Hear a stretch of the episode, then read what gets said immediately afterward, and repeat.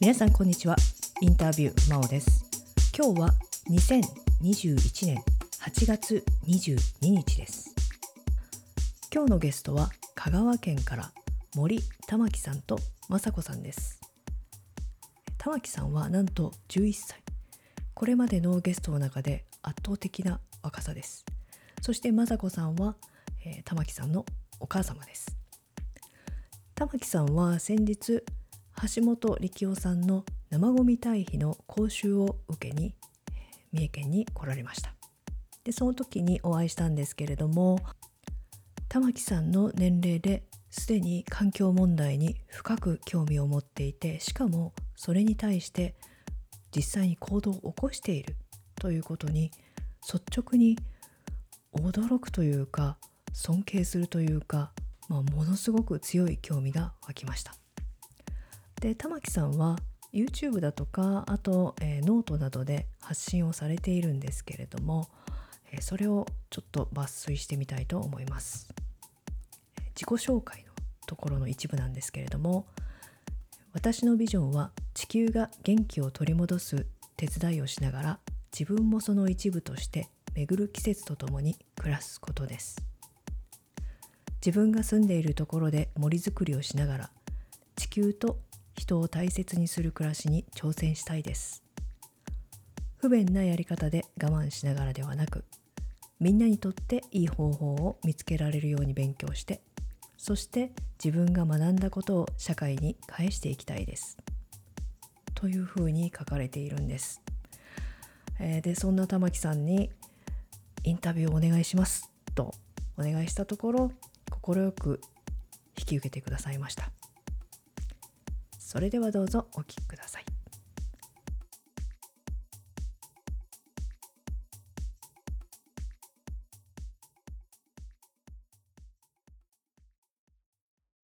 今日のゲストは森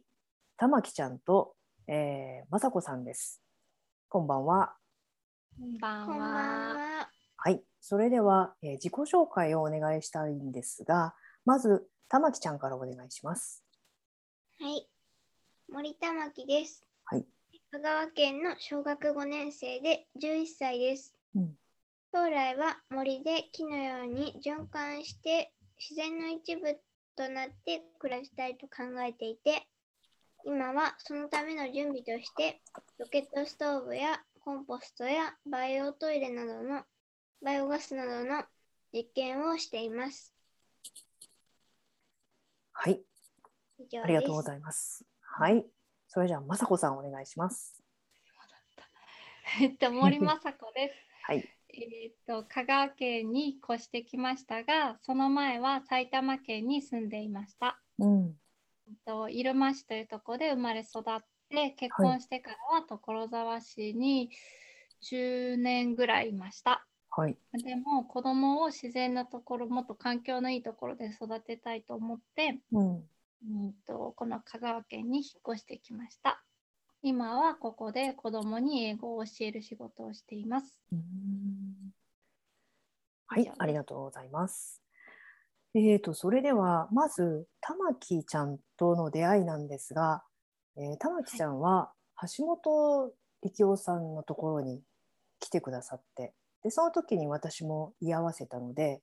お会いしたっていう感じなんですけれども、もう橋本さんのところには基本的には生ゴミの堆肥化の勉強をしに来たわけですよね。はい。はい。で、その生ゴミ堆肥に興味を持ったのはどうしてですか。と、うーんと、うーん、一回うちで大きな家庭用の、なんかもっと虫も来る感じのコンポストをやっていて、うん。その時にオンラインサロンで、はい。と段ボールコンポストはうんとっても、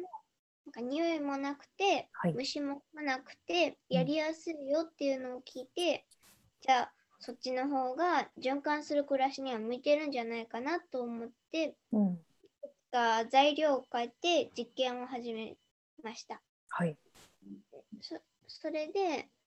なんか温度が上がるといいっていうのを聞いてじゃあ温度を上げようって思ってうん。温度を上げて肥料畑荒木さんという人にうん。お電話してこうこうこういう堆肥を作っているんですけどこれでなんか畑に使うにはこれでもいいんでしょうかって聞いたら、あのー堆肥として使うならもっとなんかミネラルとかの量を考えた方がいいって聞いてあれーってなってうん。どうしようかなとどうしようかなってなって。思って。と思っていてその時にあの隅田さんとなんか、イベントで会ってうん。が鴨志田さんにまず会ってで鴨志田さんにの僕は橋本力夫さんっていう人のとこで教えてもらったからとてもいいよ、なんか行ってみたらって言ってくれ行うん。ってきたら言ってねイベントイベントでそういう話をしていてそれでじゃあ行きたいってなってうん。今年の旅行で行きましたああ。あ、じゃあまずはその隅田さんっていうのは、えー京都の大学生の女性ですよね。はいうん、彼女も橋本さんのところにちょっと前に研修に来てたんですけれども、じゃあその隅田さんに出会いつつ、そして、えー鴨志田農園の鴨志田さんから橋本さんのことも教えてもらって、で橋本さんのところに来たと。はいうんどうですか橋本さんからいろいろ教えてもらったと思うんですけどはいどんな印象ですかまず橋本さんってどんな人うーん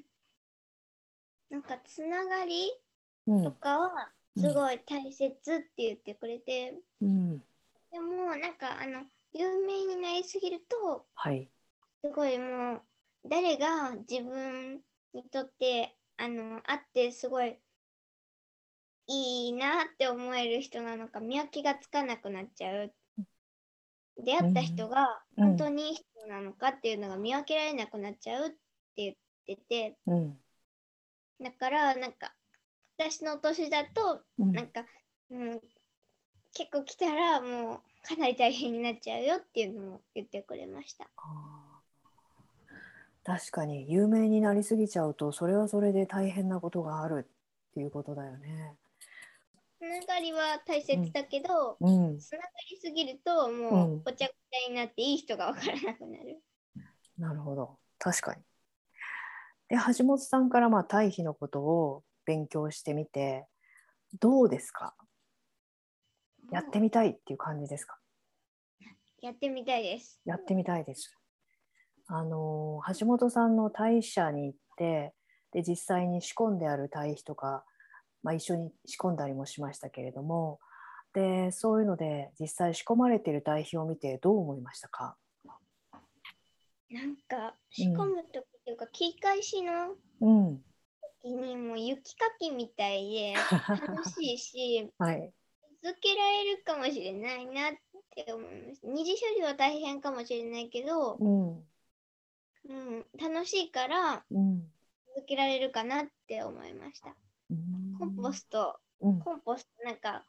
あすごい熱いのもあったし、はい堆肥がすごい熱かった。なんか手離しちゃうくらい熱くて、うんそんな熱くなるんだなっていうのと、はいあと匂いもすごういんなんか、床材の時はうん匂いがすごい甘い匂いで、はいで、なんか、あの、堆肥になると熱くてあんま持てなかったけど、うんあの匂いがなくなるっていうのがすごい不思議な、うんなんか生物みたいな。違う匂いだった違う匂いだったので、なんか面白いなって思いました。うんうん、面白いよね。でその生ゴミ堆肥の、えー、とケースっていうのは結局やってるんだっけそれとも今は段ボールコンポストでやってるの、今は段ボールコンポストでやっていて、うん今ちょっとあの今日今日あうん、の橋本先生がはい太陽コンポストはいはいがはい。ケースを送ってくれて、おはい。今日届きました。あ本当に。うん、じゃだあから、うん食材、はい。比べ、あの段ボールコンポストとかともうん、比べて実験していきたいと思っています。玉木ちゃんは結構いろんな発信をしていますよね。YouTube もちょこっとやられてるしあとはいノートにも結構いろいろ書いて発信していてでその発信するっていうのはうんと、なんで発信するのかな、やっぱり私はつながりたいし、いろんなファンの人につなげ、伝えていきたいから、うん5%の人を変えたら、うん全部変わるよっていうのを知って、はい、じゃあ5%変えたいって思って、うんいろいろ発信してます。玉木ちゃんがその環境とかっていうことに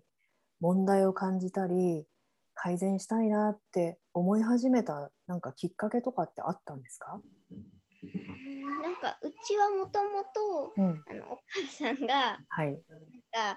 わ悪いものが入っている食べ物はようんよくないからうんなるべく避けたりとか、はい、なんか洗剤洗濯とか、体洗うなんかものとかもうん結構気をつけてて、うんなんか体ととちょっとなんか石鹸石固体固形の石鹸とか使ったりしてうんなるべく人と地球地球にいいようにいいようなものを使ってたんでうんうちの中で当たり前だったものがうん外を見てあれなんかこういうものばっかりなんだって思ってうんでうちと同じ環境にみんながなったらうん地球が全部守れるんじゃないかなって思思いました。うんそういうふうに感じるようになったのはじゃあ小学校に入ったぐらいの頃なのかな他の人の様子を見てあれ違うぞって思ったわけだよね。はい。なんかみんな、なんか、私がちょっと、あ、これ、なんか、あの、遊ぶときに、これ美味しいんじゃないかなって初めてうん買ったアイスとかを持って行ったら、あ、これ美味しいよみたいな感じで、あれ知ってたみたい なのが多くて、でもめっちゃ美味しかってんのみたいな。みんな詳しいね。みんな詳しかった。それが普通だったみたいな。 あそう。あの玉木ちゃんはすごくその環境のこととかっていうのを日々考えて生活してるのかなって思うんだけど玉木ちゃん以外の学校の、まあ、同級生とか友達とかでそういう話する人っていますか、発表したとき、うんクラス、なんか学校でうんプラスチックの話をしたとき、はい協会で発表させてもテレビ協会で発表させてもらった時にうん教室帰った時にうんクラスの女の子の友達が、なんか私もなんかしてみたいなみたいなこうんと言ってて、 うんなんかうおーって思いましたおーってでその子はやってるのうーんやってないのかなないかもしれないやりたいって言ってたからなんもっとか誘わないともっと誘わないとみたいなあこあとになりましたねこじゃあいろんな実験とかするときは基本的には玉木ちゃん一人でとかお母さんと一緒にやってるのかなはい。あとなんか大学生と一緒にイベントしたりとかおおはししたことがあります。はいどんなイベントですか実験は一人です。あえイベントはまたプラスチックのうんイベントだったんですけど、うんなんかプラスチックはこんなとこから出ててうんこんな影響があるとうんか、あと浄水場もすり抜けるほど小さなプラスチックがとかうん、マイクロプラスチックとか、マイクロプラスチックの話をうん、イベントでしました。やっぱり玉木ちゃんの中でプラスチックって大きな問題だなって思いますかはい、あの私が将来しようと思っている循環にプラスチックは入れないので、うんもう使い捨てプラスチックはうん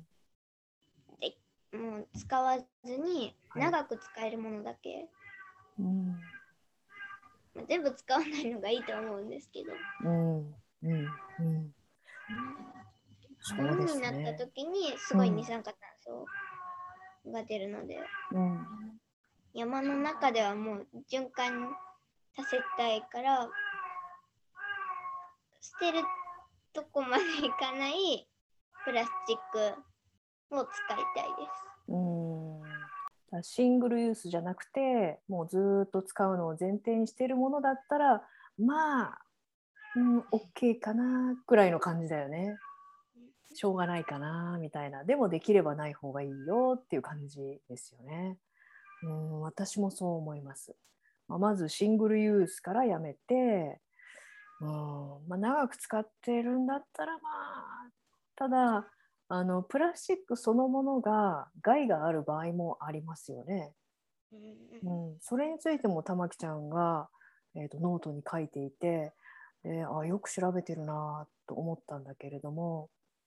玉木ちゃんが読んでる本とかって結構難しい本なのかなって思うんだけど本読むの好きですか、本読むのは好きでうん難しい本でもなんかこう図鑑みたいな感じでプラスチックを減らすためのみたいなやつはすごい面白くずっと読んでますあじゃあ面白いやつだったらもう難しくても頑張って読んじゃうって感じなんだ。あー30分ち確ょかっとにね聞きながら。はいはいはい調べながらまあ他の人に助けてもらって読むと、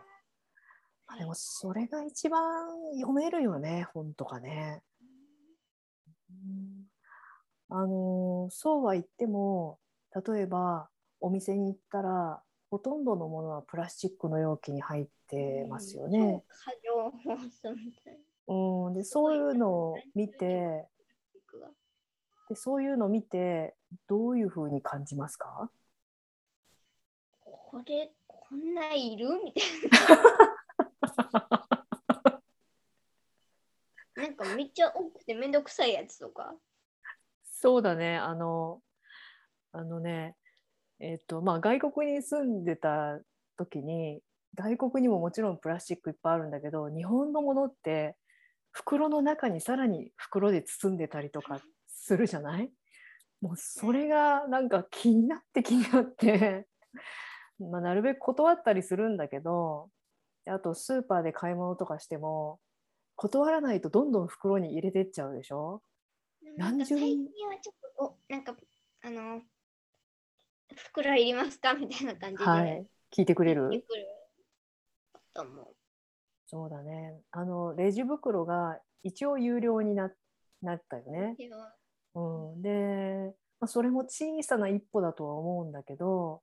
でもやっぱりそれでちょっとでも進むならいいかなっていうところもあるかなって思うんだけどどう思いますかはい、なんかい1%ずつっていうので、だからみんなが小さくしたらやがてうんもう100%になるかなってうん、思うので、全員1%ずつみたいな、うん、みんながちょっとずつ、みんながちょっとずつ。うんそしたら、たくさんある方になんか社会は多分傾いていくので、うん増やしていけたら、あの環境を守る活動をうんあのーひをしている人たちを多数派にうんっていうのが目標です。玉木ちゃんは将来山の家に住みたいっていうふうに言ってたと思うんだけどそれはどんな家ですかどんな場所にありますかまずは。え普通に山のうん、木があんま生えてないところにはい、なんか山にうんちょっとこう、ななんて言ったらいいかな後ろ後ろが後ろがもう土ではい、なんかここにくっつけそて、こになんかくっつけて家を作るえ、何こう斜面みたいなところにくっつけて家を作るとのころにもうくっつけてこうやって作ります。土の涼しさを利土の用涼しさを利用してあーなんえかパプってことパイプを通してはい換気っていうかはい。空気を取り込むの家です。それはなんかそういうやり方があるのあります。なんて言うんですかそアれーはス。シップっていうハウスシップアースシップです。あーすあ、はいはいはい。マイケル・レイノルズさんの。うんうん。見たことあります、それ。うんへえ、あ、なるほど。で、アースシップで、じゃあ、あの、空調がいらないっていうか、その冷房とか暖房がいらないような家だよね。冬は暖かくて、夏は涼しいみたいな。うんうんうん。で、その家は、ほ、他にはこういうものがあったらいいなみたいなのありますかうんあの小水力発電はい。ちっちゃいあの川があったらうん小水力発電のちっちゃい機械をつけてうん発電したらいいので太陽だけだとちょっとまだ少ないと思うのでじゃあ太陽光もありつつの水力発電もあるっていう状態。はいじゃあこの家は基本的にはオフグリッドなのかな。はいじゃあお水は井戸とかですか？水を貯めるんだよねなんか雨水を溜めてなんうか、んなんだっけろ過ろ過しますこの周りでじゃあ野菜とかも育てますか？はいはい。コンポストもやって。玉木ちゃんは今畑とかはやってるいますか？ちっちゃいけどなんかミニトマト育てたりうん。お茶になるハーブ育てたりとかはい。庭でちょっとうん。作ってますどうですか？やってみて。うーん思ったようになりますか？思ったようにうんなんかハーブはうんすごい強いからはい。なんかいいっぱい取れてて飲めますトマトトマトはなんか、うん、まあ美味しいです美味しい。赤い実が取れるんと取れますん赤赤い実。普通のなんか食丸べいられるやつ食べられるやつえ、それはトマトですか？いちごみたいなやああ、つが、はいはいはいはいはい。いちごね、いちごっていうか、ベリー類ですね。うんなんかこう、木とか果樹とかは植えてないんですか。ザクロとかザクロと柿と、うん。あとそのいちごあれなんだっけそんな木じゃないあ草木はあのイチジクいちじくか。いちちじじくくねとはい。ザクロとうん。柿があります。おおー。じゃあ柿の木はもともとあったのかな、それは。うん植えてくれたなんか、あの、大家さんが植えてくれました。あ、植えてくれたんですね。で、じゃあ食べれるんですね。でも渋今年は柿柿渋にしちゃあうの、今年はあの、柿渋っていうあの、防虫防水みたいなうん。のに使っちゃいます、今あ年は。あ、柿渋の話してたよね、そういえば。玉木ちゃんのノートを結構大体全部読んだと思うんですけれどもでビジョンっていうので、えーと地球が元気を取り戻す手伝いをしながら自分もその一部として巡る季節とともに暮らすっていうふうに書いてあったんですけど、うーんと地球が元気を取り戻す手伝いっていうのはコンポストもそうだと思うんだけど他にはどんなことをやりたいですか、うーんと、あの、広葉樹、あの、今、うん杉とかヒノキとか、はいうん針葉樹がだいたい植わってるんですけど、あれ、うんうん好きな木両方ある両方よく植わってるんですけど、それを広葉樹に変えて、うんしあの木の下にも植物がたくさん入るように植え替えて、うん、森をね森をうん、活性化なのかな再生再生それは今ある人工林を自然林に近づけていきたいっていう感じなのかな。はい。でその中で、えー自分が住んでいるところで森づくりをするで不便なやり方で我慢をしないっていうふうに書いてるんですけどやっぱり不便じゃダメだよねっていう感じは、不便じゃ続かないので。うん、ちょっと雅子さんにもお聞きしたいんですけれども、はい。はい。雅子さんは多分少なからず玉木ちゃんに影響をまあ与えていると思うんですけれども、その、はお母さんとして玉木ちゃんどうですか？こう私から見ると玉木ちゃんがやりたいことを変に引っ張るんじゃなくってでもちゃんとサポートしてあげてるなっていう印象なんですけれども、あーあーうーんそうそうですねなんかだから行きたいといえば連れて行くしう、んうんなんか楽しいのでそれこそ、うん、一緒にやってたら私も楽しくて、はい、まあコンポストとかもうん、どんどん興味が湧いてくるのではい。ひょっとこれが私がすごい嫌ななんかわかんないけど蛇を飼うとか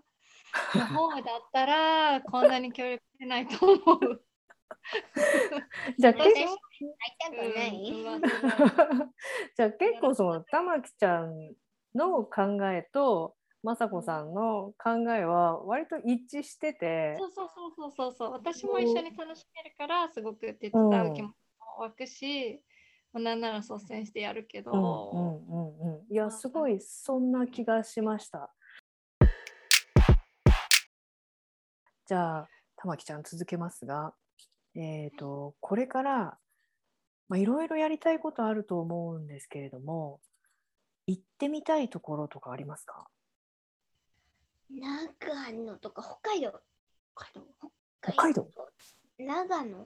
あー長野長野野もなんか結構いろんな環境うん系のなんか、なんかランクみたいなううんん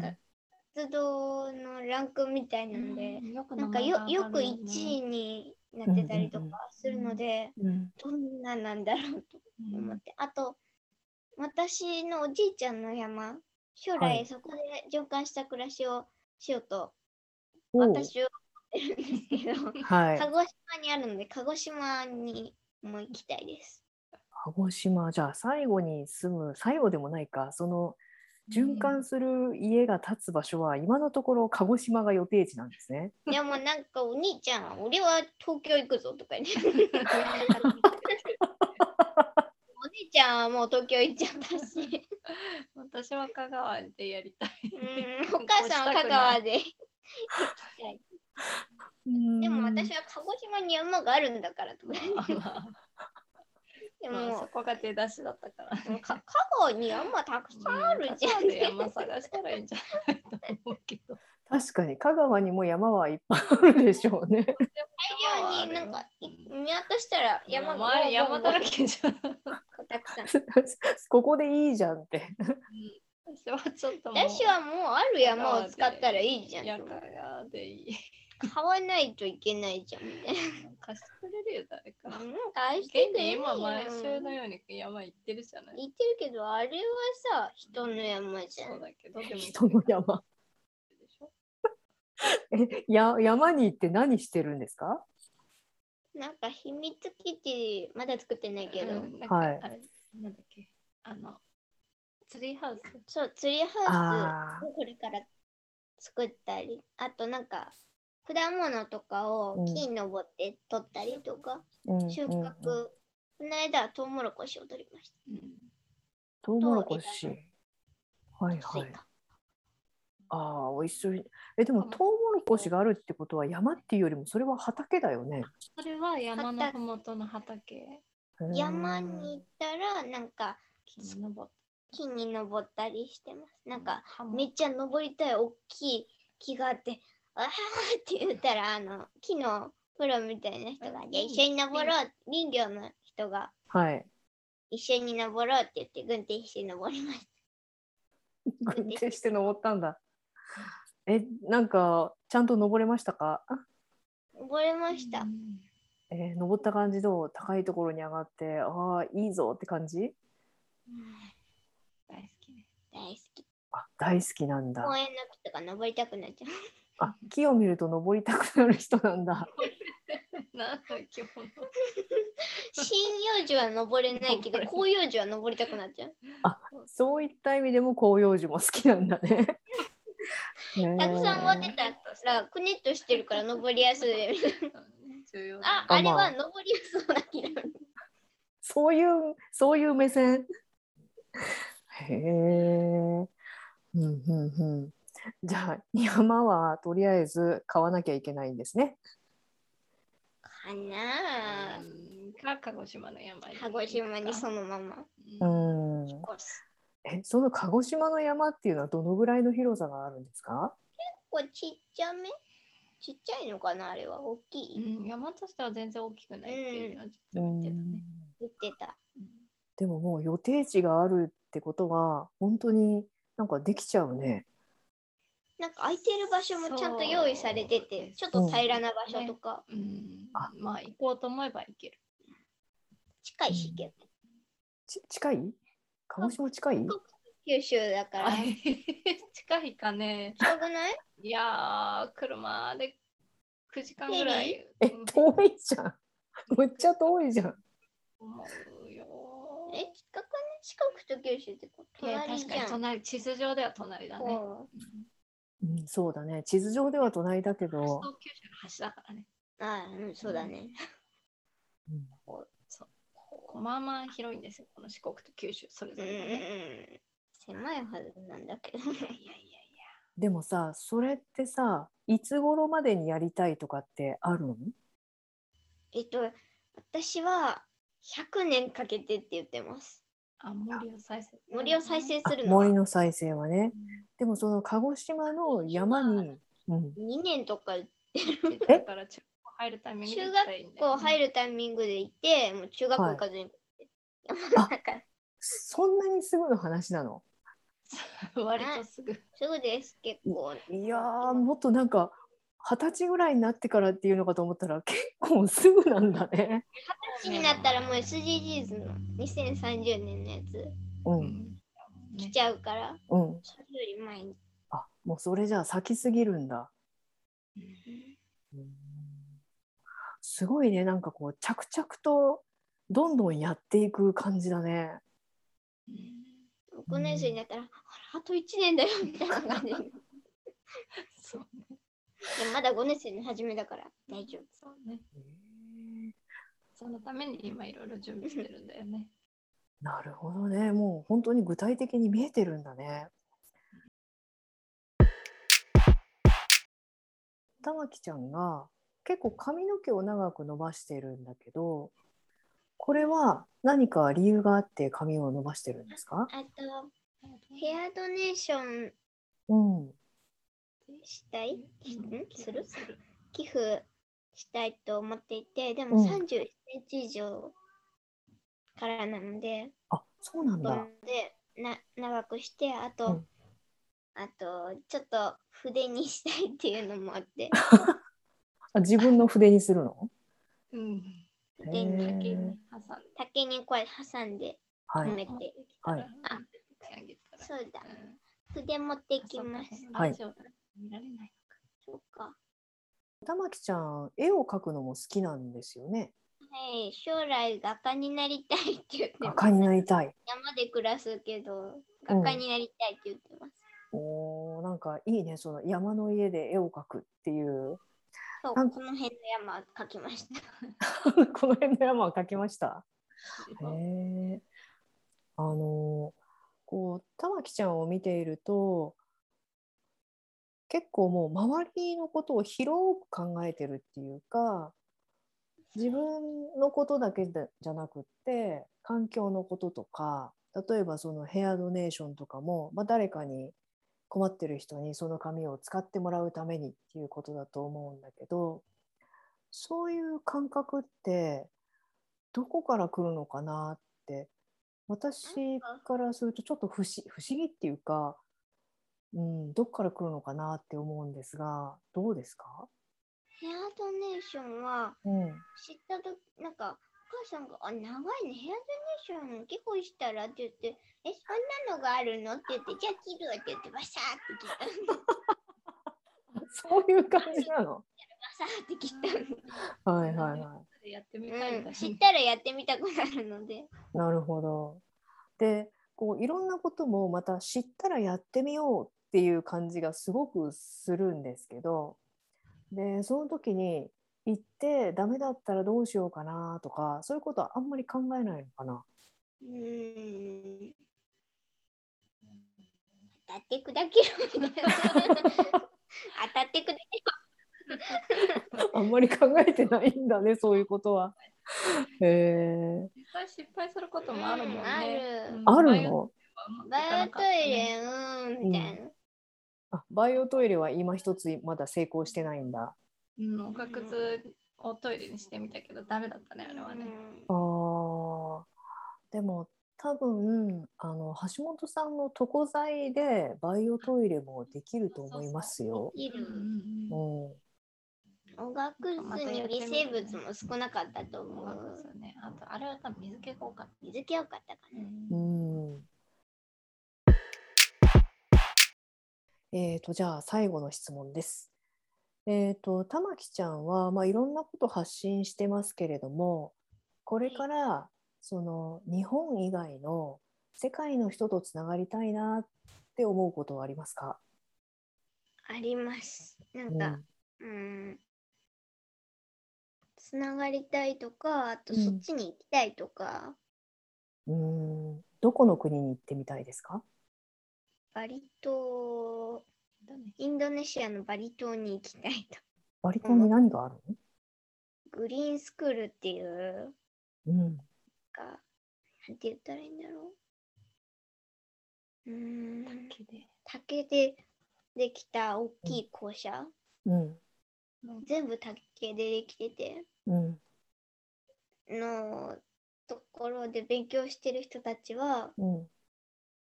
ん、なんかうーん自自分分たたちちでプロジェクトをどんどん進めてうん、その日の授業とかもうん。教科書なし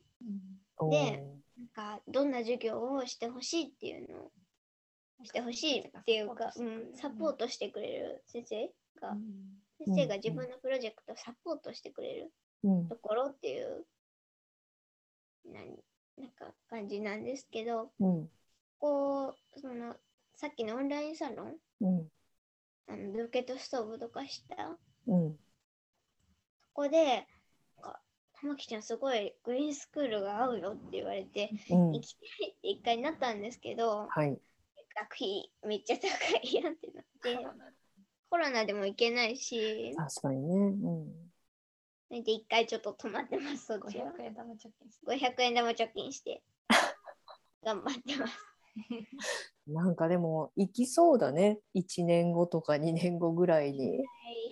い。でも山にも行きたいみたいな。そうなんだよ忙しいよね。まあ、山の方もちょっとお金もかかりそうだもんね。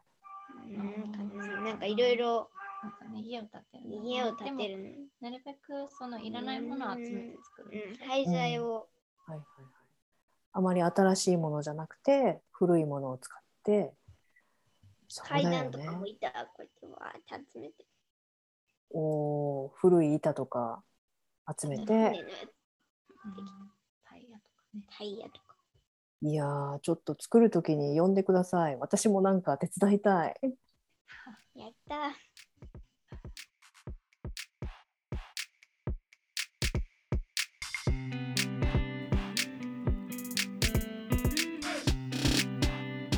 最後まで聞いてくださってどうもありがとうございます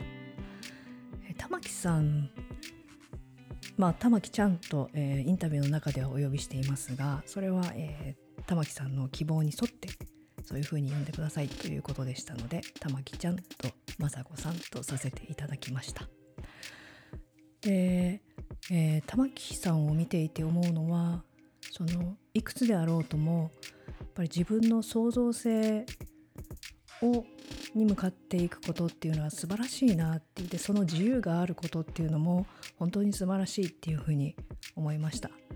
で彼女の自由をサポートしているご家族との関係